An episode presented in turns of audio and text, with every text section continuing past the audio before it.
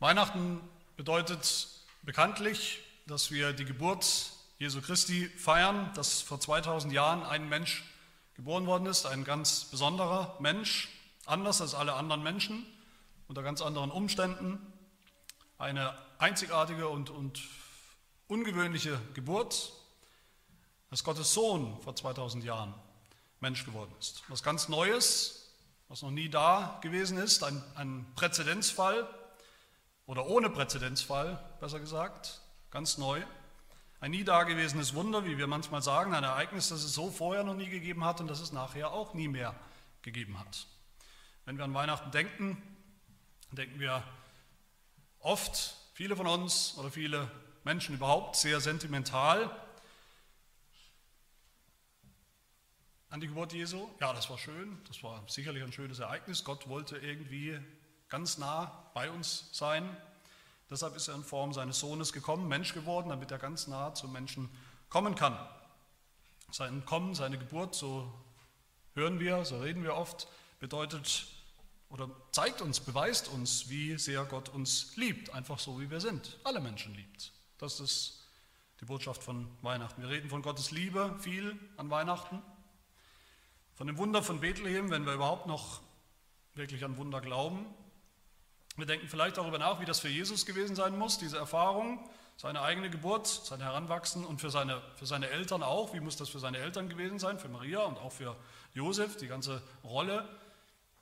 Über das denken wir vielleicht nach, auch für die Hirten, von denen wir gehört haben, für die Leute, die dabei waren, die es mit angesehen haben, die Jesus, dieses Baby im Stall besucht haben.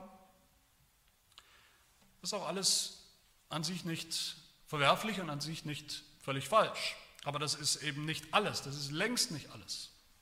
Das ist nicht alles, was die Bibel zur Geburt Jesu zu sagen hat und was wir verstehen und glauben sollen und dürfen. Im Gegenteil, wenn wir Jesu Geburt, die es geht, an Weihnachten richtig verstehen wollen, dann müssen wir zwei Dinge begreifen. Unbedingt zwei Dinge begreifen. Zwei Dinge, die an Weihnachten leider meistens bei der ganzen Sentimentalität keine Rolle spielen, die übrigens auch in vielen Weihnachtsliedern, in den meisten Weihnachtsliedern keine Rolle spielen. Das erste, Jesu Geburt, seine Fleischwerdung, seine Menschwerdung war gerade nicht die erste ihrer Art. Nicht das erste Wunder dieser Art. Es gab schon mal eine Fleischwerdung, die nicht nur irgendwie ganz ähnlich war, sondern eigentlich identisch, im Prinzip dieselbe, die Fleischwerdung Adams, von der wir gehört haben. Das Wunder der Geburt Adams. Und das Zweite, was wir verstehen müssen, ist, inwiefern ist das überhaupt das Evangelium? Das setzen wir vielleicht so voraus. Weihnacht, die Weihnachtsbotschaft, die Geburt Jesu, das ist Evangelium. Aber stimmt das wirklich? Dass Jesus als Mensch geboren ist. Ist das schon das, was uns rettet, wenn wir glauben, wenn wir es glauben? Ist das schon das ganze Evangelium? Dass Gott uns nahe sein wollte. Irgendwie.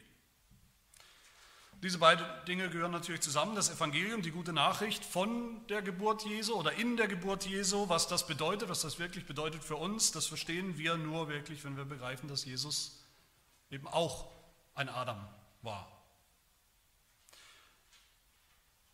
Ein zweiter Adam und ein letzter Adam. Und Apostel Paulus tut das für uns. Er verbindet diese Dinge. Er spricht zuerst von Adam, Adams Fleischwerdung oder Menschwerdung im ersten Adam und dann spricht er von Jesus, dem zweiten Adam und dann spricht er von uns, die wir auch im übertragenen Sinn Adame, ich weiß nicht, ob es da ein Plural gibt, aber die wir auch Adame sind, wir als Menschen.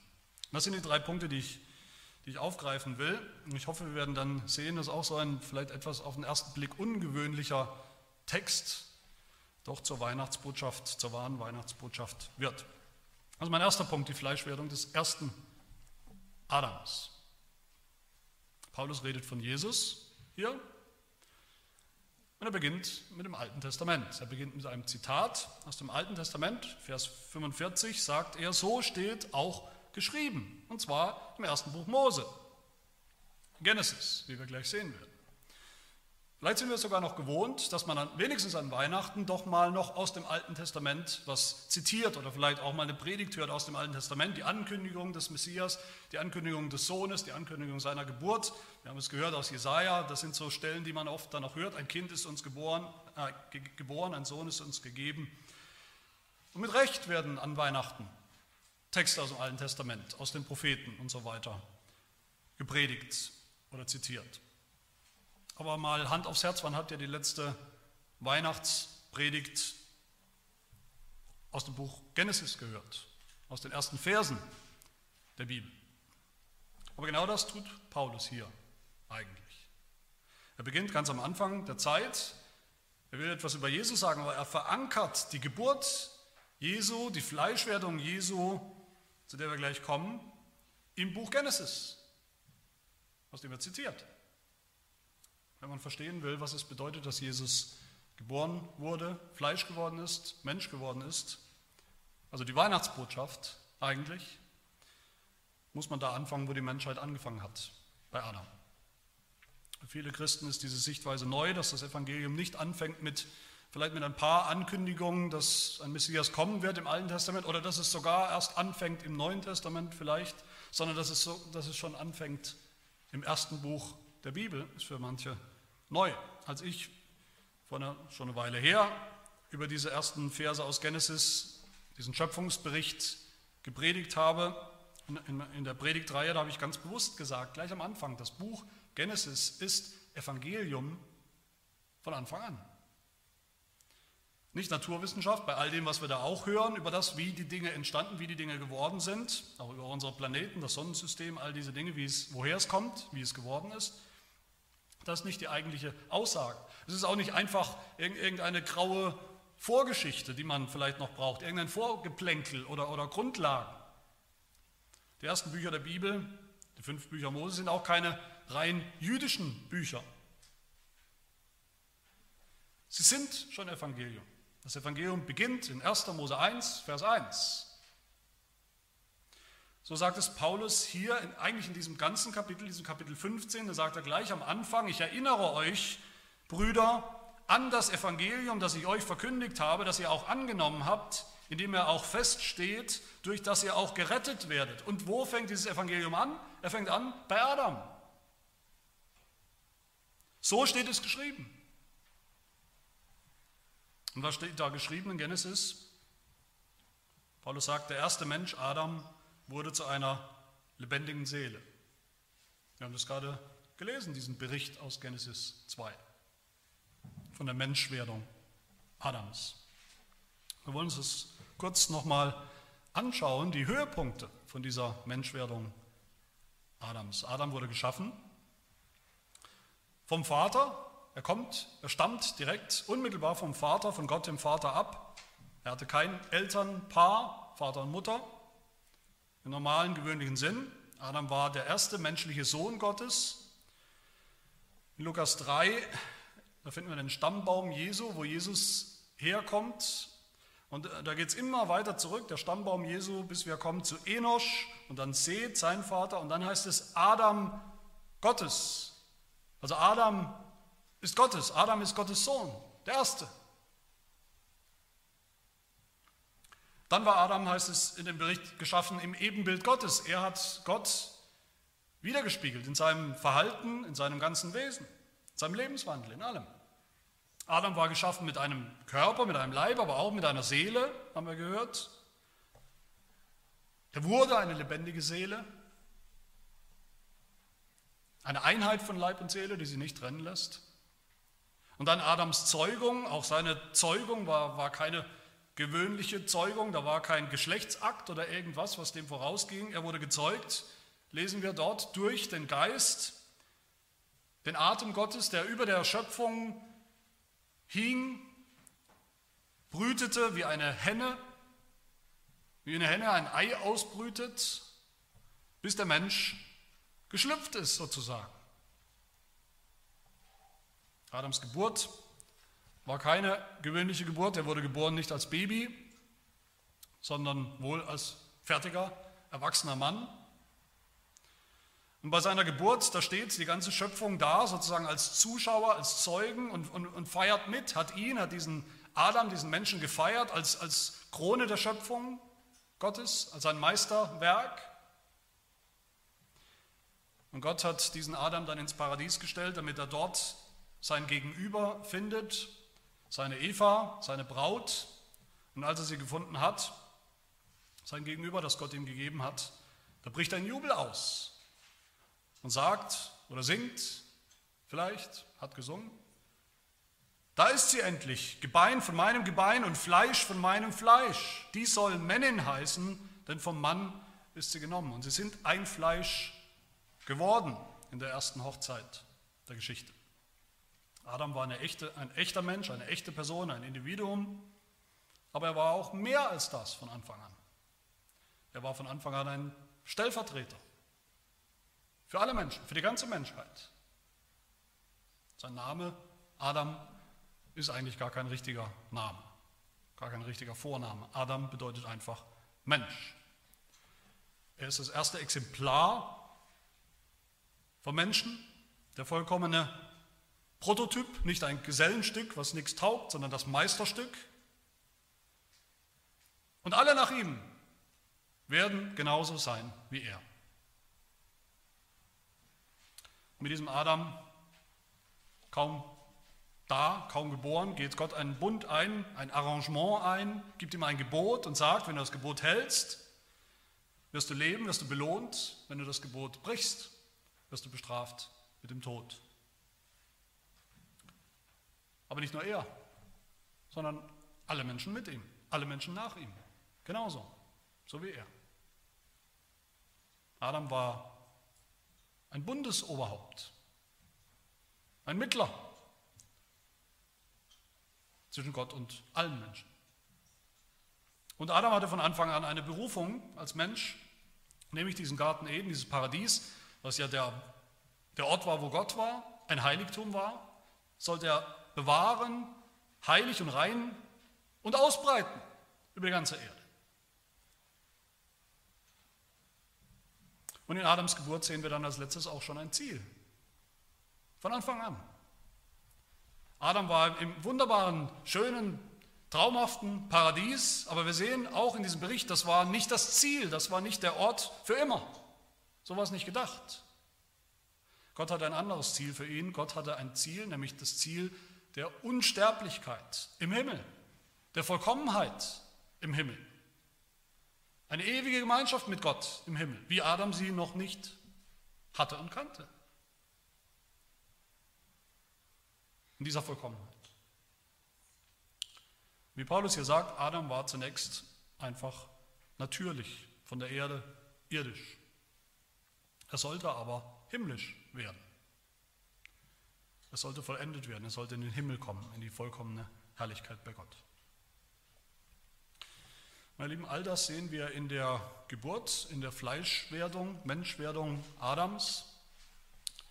An all das denkt Paulus Denken eigentlich alle biblischen Autoren, wenn sie von der Menschwerdung, von der Geburt Jesu reden? An all das sollen wir denken, wenn wir von der Geburt Jesu reden oder an sie denken. Nicht nur an eine Krippe, nicht nur an vielleicht einen Weihnachtsbaum oder Kerzen oder Geschenke. All das ist die Hintergrundgeschichte oder noch mehr als ein Hintergrund. Es ist nicht nur ein Hintergrund. Das ist das, was wir sehen müssen. Und das ist der Grund, warum Paulus hier Jesus den zweiten Menschen nennt. Da waren doch viele Menschen dazwischen. Aber Jesus nennt, Paulus nennt ihn den zweiten Menschen, den zweiten und letzten Adam. Und was ist mein zweiter Punkt? Die Geburt oder die Fleischwerdung des letzten Adams. Paulus, die Bibel sagt uns hier schwarz auf weiß, wer Weihnachten verstehen will, wer die Geburt Jesu verstehen will, die Menschwerdung, der muss zuallererst die Gemeinsamkeiten begreifen. Zwischen dem ersten Adam am Anfang der Zeit und Jesus als letztem Adam. Die, die Eckdaten oder die Koordinaten sozusagen, wie und wozu Adam Fleisch geworden ist, Mensch geworden ist, sind dieselben, das ist dasselbe Gerüst, in dem wir auch die Geburt Jesu überhaupt nur richtig verstehen können. Und nicht nur Paulus, die ganze Bibel tut das. Die ganze Bibel spannt einen Bogen von Genesis über die Propheten, über Mose auch, die Propheten, die Evangelien, die Briefe bis hin zur Offenbarung. Einen, einen großen Bogen in der ganzen Heiligen Schrift vom ersten Adam zum letzten Adam. Paulus geht sogar so weit, dass er hier sagt, es steht geschrieben in Genesis 2, der erste Adam wurde zu einer lebendigen Seele. Es steht aber auch geschrieben, müssen wir weiterlesen, der letzte Adam wurde zu einem lebendig machenden Geist. Wortwörtlich steht das nicht geschrieben in Genesis 2. Aber Paulus versteht das so, dass das da schon so gemeint war. Wenn es einen ersten Adam gibt, gibt es auch einen zweiten, definitiv. Einen letzten, der alles vollendet. Das war nicht Gottes Notlösung. Das war immer schon geplant. Und was sind die Gemeinsamkeiten zwischen der Geburt, Fleischwerdung Adams und der Geburt Jesu? Wie Adam kommt auch Jesus direkt vom Vater. Unmittelbar. Vers 47 hier. Er ist der Herr aus dem Himmel. Da kommt er her, bevor er geboren, bevor er Mensch geworden ist, ist der Herr aus dem Himmel. Er kommt von Gott dem Vater. Unmittelbar. Wie Adam wurde auch Jesus als Sohn Gottes, als menschlicher Sohn Gottes geboren. Dies ist mein geliebter Sohn. Hat Gott immer wieder mehrfach gesprochen über Jesus, über den Menschen Jesus. Jesus wurde auch geboren als Ebenbild Gottes, des Vaters. So ist er erschienen, Kolosser 1. Dieser ist das Ebenbild des unsichtbaren Gottes, weil er dem Himmlischen gleich ist. Völlig gleich. Auch Jesus wurde geschaffen als echter Mensch, als eine Einheit, wie jeder Mensch, aus Leib und Seele. Jesus war gehorsam als Mensch mit Leib und Seele, mit seinem Leib und mit seiner Seele. Er hat gelitten an Leib und Seele. Er hat den Tod erlebt mit Leib und Seele. Er wurde erlöst von seinem Leiden. Er wurde auferweckt mit Leib und Seele. Und auch Jesu, auch Jesu Zeugung, die eigentliche Zeugung, war kein normaler, gewöhnlicher Zeugungsakt, sondern eben auch ein Wunder. Als Mensch hatte Jesus eine echte Mutter, die ihn ausgetragen hat, aber er wurde, wie wir im apostolischen Glaubensbekenntnis hören und bekennen, empfangen durch den Heiligen Geist. Empfangen durch den Heiligen Geist. Maria, das haben wir gerade gelesen, Maria hat es auch nicht kapiert, hat es auch gewundert, wie das gehen soll. In der klassischen Weihnachtsgeschichte, da fragt sie den Engel, der ihr sagt, dass sie schwanger werden wird, wie kann das gehen? Ich habe keinen Mann, ich hatte noch nie einen Mann. Ich hatte keinen Verkehr mit einem Mann. Und der Engel hat geantwortet, wie wir gehört haben, der Heilige Geist wird über dich kommen und die Kraft des Höchsten wird dich überschatten was fast wortwörtlich nichts anderes ist als der Geist Gottes, der damals in der Schöpfung diese Schöpfung überschattet hat, über ihr gebrütet hat und heraus kam Adam. Adam wurde als Erwachsener erschaffen, haben wir gehört, Jesus nicht. Jesus ist als Baby ganz normal geboren, aber es ist doch interessant, oder nicht, wenn man darüber nachdenkt dass man den Eindruck hat, wie, fast wie bei Adam überspringen auch die Evangelien, mehr oder weniger, fast, fast komplett, die eigentliche Kindheit oder Jugend oder das Heranwachsen Jesu. Plötzlich ist Jesus da, plötzlich, ein paar Verse später nur in den Evangelien, tritt Jesus auf als fertiger Erwachsener, beginnt seinen Dienst und eigentlich, wenn man es ernst nimmt, berichten uns die Evangelien ja nur einen ganz kleinen Teil des Lebens Jesu, eigentlich nur die drei Jahre plus minus bis zu seinem Tod. Und auch als Jesus geboren wurde, wurde er verehrt von Engeln, von anderen Geschöpfen, verehrt als König, verehrt als Krone der Schöpfung, von Menschen sogar aus anderen Ländern, von denen, die schon etwas erkannt haben, die erkannt haben, wie es Johannes sagt am Anfang seines Evangeliums, das Wort wurde Fleisch und wohnte unter uns und wir sahen seine Herrlichkeit. Wenn wir all diese Parallelen sehen, und ich hoffe, wir sehen sie, die Gemeinsamkeiten, zwischen Adam und Jesus, dem ersten und dem letzten Adam. Dann könnte man denken, dann könnte man fragen, Warum dann überhaupt das alles? Warum dann überhaupt ein zweiter Adam? Was war denn das Problem mit dem ersten? Das Problem ist, dass der erste versagt hat. Und zwar auf ganzer Linie versagt hat. Er ist nicht gehorsam geblieben. Er hat gesündigt. Er wollte nicht bei Gott, seinem Vater, bleiben. Er ist zu Gottes Feind geworden. Gott ist sein Feind geworden und er ist zu Gottes Feind geworden. Er ist nicht heilig geblieben. Im Ebenbild Gottes, wie er sein, hätte sein sollen. Er hat diesen Bund, dieses Arrangement nicht gehalten, sondern gebrochen. Er hat seinen Auftrag nicht erfüllt, den Garten Eden zu bewahren als Gottes Heiligtum und sogar auszubreiten über die Welt. Und so hat er den Tod auf sich gezogen als gerechte, als angedrohte und gerechte Strafe. Den Tod seines Leibes, seines Körpers und den Tod seiner Seele, der Einheit. Der Seele, die seitdem unter dem Fluch, unter der Verdammnis ist. Und weil dieser Adam, wie wir gesehen haben, eben der Stellvertreter von allen Menschen war, hat er auch alle Menschen, alle seine Nachkommen mit sich hineingerissen in diesen Tod, in dieses Verderben, in diese Verdammnis. Das heißt, seitdem ist die ganze Schöpfung nicht mehr das, was sie mal war. Der Mensch, die Menschheit ist nicht mehr, was sie mal war.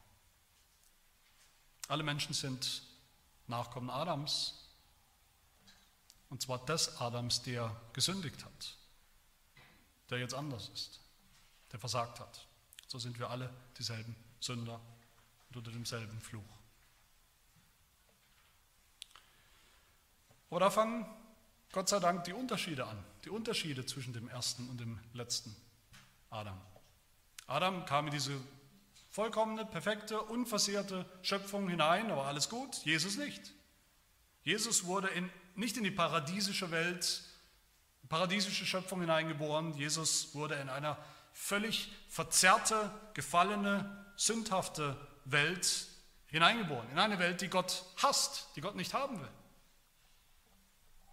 Das ist übrigens auch die Realität von Weihnachten. Natürlich ist das das allererste, was man ausblendet an Weihnachten? Jesus ist geboren, ja, aber wie und wo? Er wurde hineingeboren, hineingeworfen in eine Welt, die ihn von Anfang an gehasst hat. Und dass Sünder die erklärte Feinde Gottes sind. So ist der Mensch jetzt. Er kam in eine Welt des Todes und des Falls, des Verfalls. Der Tod als Strafe für Leib und Seele. Die Vergänglichkeit von allem Leben. In eine Schöpfung oder, oder zu einer Menschheit ist er gekommen, die, die, die seufzt und ächzt unter dieser Vergänglichkeit, unter dem Fluch, bis, bis hinein in die kleinsten Ritzen und Ecken der Existenz heute. Und deshalb ist Jesus geboren, ist er Fleisch geworden, genau als ein neuer Adam, als ein neuer Mensch. Deshalb musste ein neuer Mensch her, der ähnlich ist wie der erste, dann aber doch ganz anders, viel besser.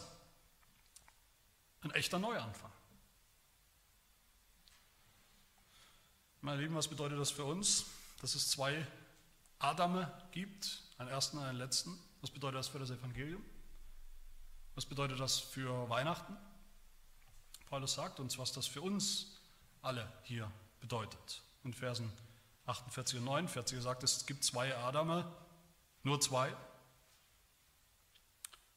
Und entweder wir sind wie der erste, irdisch, oder wir sind wie der letzte Adam, himmlisch.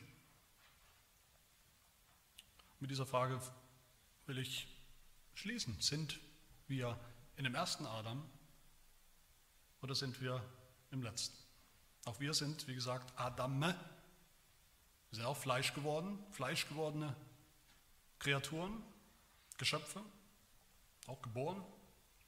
Aber die Bibel sagt uns nicht, wir werden neutral geboren oder gut geboren, in ein Paradies hineingeworfen. Jeder ist seines Glückes Schmied, jeder kann schauen, wie sein Leben verläuft. Der Mann, einer wird vielleicht zum Sünder durch seine Sünden, ein anderer eben nicht, bleibt gut. Die Bibel sagt, die Realität ist ganz anders. Es ist schon längst entschieden, wer oder was wir sind mit unserer Geburt, von unserer Geburt an. Wir werden geboren, wir werden Fleisch, aber von Anfang an sündhaftes Fleisch. Von Anfang an das Fleisch Adams. Wir gehören zu ihm. Wir sind Sünder wie er. Wir sind seine echten Nachkommen. Und nicht indem wir uns ihn als schlechtes Vorbild nehmen, sondern wir sind so von Anfang an. Und wie gesagt, Gott sieht die ganze Menschheit vor sich als Einheit. Und es ist eine Einheit in Adam.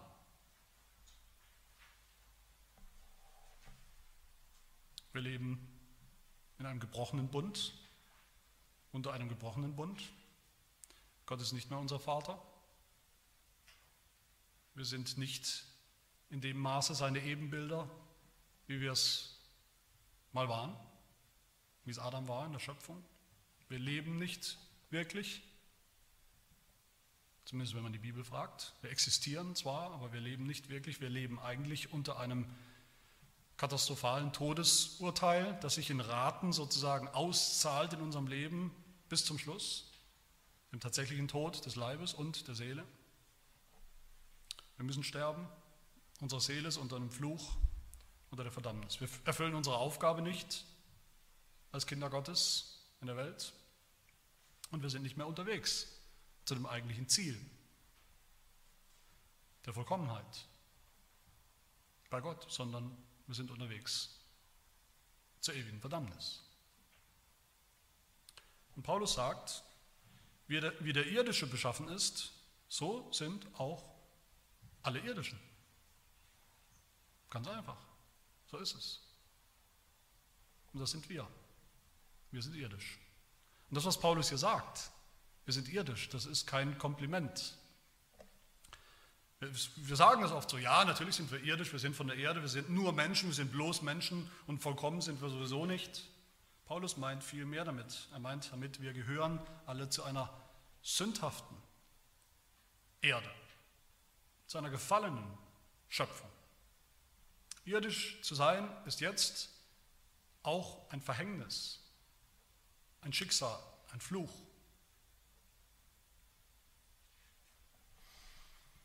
Aber hier kommt nochmal der zweite und letzte Adam ins Spiel. Jesus ist der letzte Adam, sagt Paulus, Vers 45. Schluss mit dem Alten, Adam. Er ist der letzte und entscheidende Adam. Als Jesus geboren wurde, Fleisch geworden ist, da wurde er nicht nur zu einer lebendigen Seele, wie der erste Adam, wie alle Menschen, sondern Paulus sagt, viel besser. Er wurde zu einem lebendig machenden Geist. So wie der Geist, wie wir schon gesehen haben, der Geist über der Schöpfung gebrütet hat und der erste Adam entstand, so wie derselbe Geist Maria überschattet hat und der zweite und letzte Adam entstand, derselbe lebenspendende, lebendig machende Geist wirkt auch heute über uns und spendet Leben aus dem Tod. Leben, wo keines war. Geistliches Leben, wo keines war. Schafft auch heute, wie in einem Wunder, weil es ein Wunder ist, völlig neue Menschen. Bewirkt, dass wir nochmal geboren werden. Die Wiedergeburt.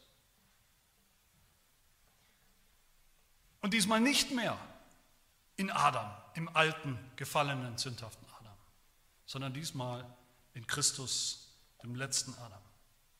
Dieser Geist bewirkt, dass wir nicht mehr geistlich tot sind und bleiben, sondern lebendig werden, lebendig sind im Geist und im Glauben. Und zwar für immer. Er bewirkt, dass das Ebenbild Gottes in uns wiederhergestellt wird, Stück für Stück. Er bewirkt eine, eine komplette Umkehr von allen Dingen, eine komplette Umkehr von dem, wer wir waren, wer wir sind, was wir jetzt tun, wie wir leben. Alles ist neu. Vers 49. Wie wir das Bild des Irdischen getragen haben, von Anfang an, von Geburt an, haben wir das alle. So werden wir auch das Bild des Himmlischen tragen. Wir werden das. Wir sind in Adam Fleisch geworden, fleischliche Menschen geworden, aber in Jesus Christus durch seinen Geist werden wir geistliche Menschen, neue Menschen, eine neue Schöpfung. Gläubige Menschen. Wir können gar nicht überschätzen, welche Bedeutung die Fleischwerdung Jesu hatte. Wie wir es hier sehen, sie ist der Anfang von einer ganz neuen Menschheit, einer neuen Schöpfung, einer Schöpfung, die wir gerne kleinreden, die aber nicht einen Deut weniger real und universal und wirklich ist als die allererste Schöpfung am Anfang. Genauso konkret, genauso echt.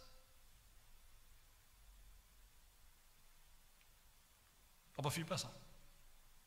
Weil die erste Schöpfung, der erste Adam, konnte versagen, konnte fallen. Der zweite Adam hat nicht versagt, ist nicht gefallen. Und deshalb kann diese neue Schöpfung, die er schon gebracht hat, die er ans Licht bringt, jeden Tag, mehr nicht mehr fallen. Jesus ist der letzte Adam und gleichzeitig der erste Adam der neuen Schöpfung. Die Bibel sagt das immer wieder. Er ist der Erstgeborene. Nicht nur Gottes Erstgeborene, er ist der Erstgeborene der neuen Schöpfung. Der Erstgeborene, ganz neue Mensch. Prototyp. Das erste neue Exemplar. Und wir mit ihm. So hat es Gott geplant von Anfang an in seinem Ratschluss, in seinem großen Plan. Paulus sagt in Römer 8, diejenigen, die Gott schon zuvor ausersehen hat in der Ewigkeit, die hat er auch vorherbestimmt, dem Ebenbild seines Sohnes gleichgestaltet zu werden, dem Ebenbild des letzten Adams, damit er der Erstgeborene sei unter vielen Brüdern, und das sind wir. Seine Brüder, die Brüder des neuen Menschen, Jesus Christus. So wie wir ohne unser Zutun, ohne gefragt zu werden sozusagen, aber doch wirklich in Adam waren von Anfang an, mit unserer Geburt schon, was viele für unfair halten, wurde nicht gefragt, so sind wir jetzt im Glauben in Christus. Was auch unfair ist. Oder wenn wir es mit einem anderen Wort bezeichnen, was reine Gnade ist. In Adam sind wir automatisch, in Christus nicht. In Christus, dem letzten Adam, sind wir nur durch den Glauben. Kolosser 2, Vers 12 sagt Paulus, in ihm seid ihr auch mit auferweckt worden als neue Menschen. Durch den Glauben an die Kraftwirkung Gottes.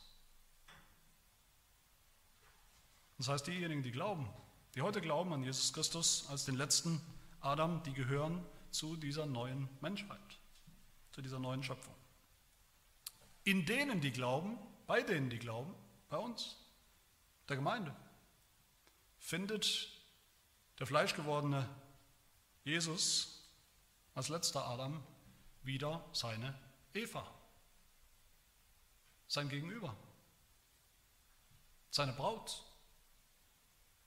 über die Jesus auch in Jubel, in Jubelgeschrei ausbricht, wie der erste Adam über seine Braut, sodass Paulus sagt, genau das sagt in Epheser Kapitel 5, deshalb wird ein Mann seinen Vater und seine Mutter verlassen, damit ist der letzte Adam gemeint. Und er wird seiner Frau anhängen und die zwei werden ein Fleisch sein. Und Paulus sagt, ich rede hier von Jesus und der Gemeinde. Vom letzten Adam und der neuen Menschheit. Diejenigen, die glauben, erwartet eine wunderbare Hochzeit im Himmel, die Hochzeit der Gemeinde mit Christus, wenn sie ewig in der Herrlichkeit zusammen sein werden. Für die, die glauben, ist Jesus jetzt der neue Stellvertreter. Nicht mehr Adam. Alles, was Jesus ist und getan hat und noch tut, was er geworden ist in seinem Leib als Mensch, gilt uns jetzt als neue Menschen. Sein Gehorsam ist unser Gehorsam, sein Leiden ist unser Leiden, sein Tod ist unser Tod und sein Leben ist unser Leben. Für die, die glauben, ist Jesus jetzt das neue und viel bessere Bundesoberhaupt. Uns gilt nicht mehr dieser gebrochene Bund vom Anfang, den wir nicht mehr kitten können, reparieren können, versuchen können, wieder gut zu machen, was wir auch nicht mehr brauchen. In Jesus gilt uns der reine, pure Gnadenbund Gottes, den Jesus gebracht hat, den Jesus erfüllt hat. Und wenn wir glauben, meine Lieben, dann können wir endlich auch wieder unserer Berufung nachgehen, die Gott uns gegeben hat, nämlich Gottes Namen, sein Heiligtum auszubreiten, zu bewahren und auszubreiten über die Erde, zu leben, wie es ihm entspricht, als Ebenbilder Gottes, heilig, gehorsam, wie es Gott gefällt, ein neues geistliches Leben. Und wenn wir glauben, dass das Letzte vielleicht das Schönste von all dem, das was alles zusammenfasst, dann haben wir auch wieder dieses Ziel, dieses Ziel vor Augen, nämlich die Vollendung die Vollendung, die Vollkommenheit. Vers 49 nochmal, wie wir das Bild des Irdischen getragen haben, so werden wir auch das Bild des Himmlischen tragen. Hundertprozentig. Das stimmt schon jetzt, wenn wir jetzt glauben. Das sind wir. Das hat schon angefangen. Wir sind schon in Christus. Wir werden in ihm bleiben, aber das wird eines Tages vollkommen stimmen, vollkommen so sein. Wenn unsere Körper vollkommen sein werden, was sie jetzt nicht sind, das wissen wir alle, nicht mehr schwach, nicht mehr sterblich, sondern so wie der Körper, den Jesus bekommen hat. wenn unsere Seelen vollkommen, vollends erlöst sein werden im Himmel wenn wir vollkommen so leben werden, endlich, wie wir sollen, wie es Gott entspricht, wie er es von uns fordert, wie es ihm gefällt. Im Himmel wird das so sein.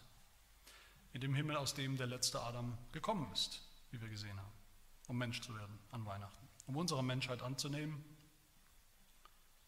und um uns eine ganz neue zu geben durch das Evangelium. Das ist vielleicht in der Tat eine etwas ungewöhnliche Weihnachtsbotschaft, aber es ist die Weihnachtsbotschaft. Jesus Christus ist Fleisch geworden, ist Mensch geworden, neuer Mensch, damit wir eine neue Menschheit werden, zu Gottes Lob und Ehre und zu unserem Heil natürlich.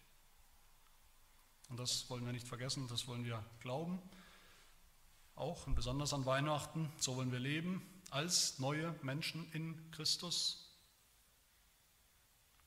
Befreit vom Fluch, der Vergänglichkeit, vom Tod, von der Verdammnis, befreit zu einem ganz neuen, anderen, heiligen Leben, im Leben der, der Vergebung und der Gnade in Jesus Christus. Dafür wollen wir Gott danken an Weihnachten, nächste Woche, nächsten, nächsten Monat und jeden Tag unseres Lebens. Amen. Wir beten. Herr unser Gott, unser Schöpfer, wir danken dir, dass dieses schlimme Ereignis, der schlimme Sündenfall Adams dich nicht überrascht hat, dir nicht deinen guten göttlichen Plan und Ratschluss vermasselt hat, sondern dass du souverän immer schon wusstest, was du tust. Dass du in Adam, dem ersten Menschen, den du gemacht hast, schon an den zweiten und letzten Menschen gedacht hast, deinen Sohn Jesus Christus. Dass du ihn dann gesandt hast aus der Ewigkeit heraus in die Zeit, in unserer Zeit, dass er Fleisch geworden ist, um unser sündhaftes Fleisch auf sich zu nehmen und zu sterben, den Tod, den wir hätten sterben sollen. Dass er dann auch auferstanden ist und dass er der lebendig machende Geist geworden ist, der uns lebendig machen kann, uns lebendig gemacht hat durch eine neue geistliche Geburt. Dass er uns neues Leben geschenkt hat, dass er uns deine Gnade gebracht hat, den Gnadenbund, den er erfüllt hat und der nicht mehr gebrochen wird.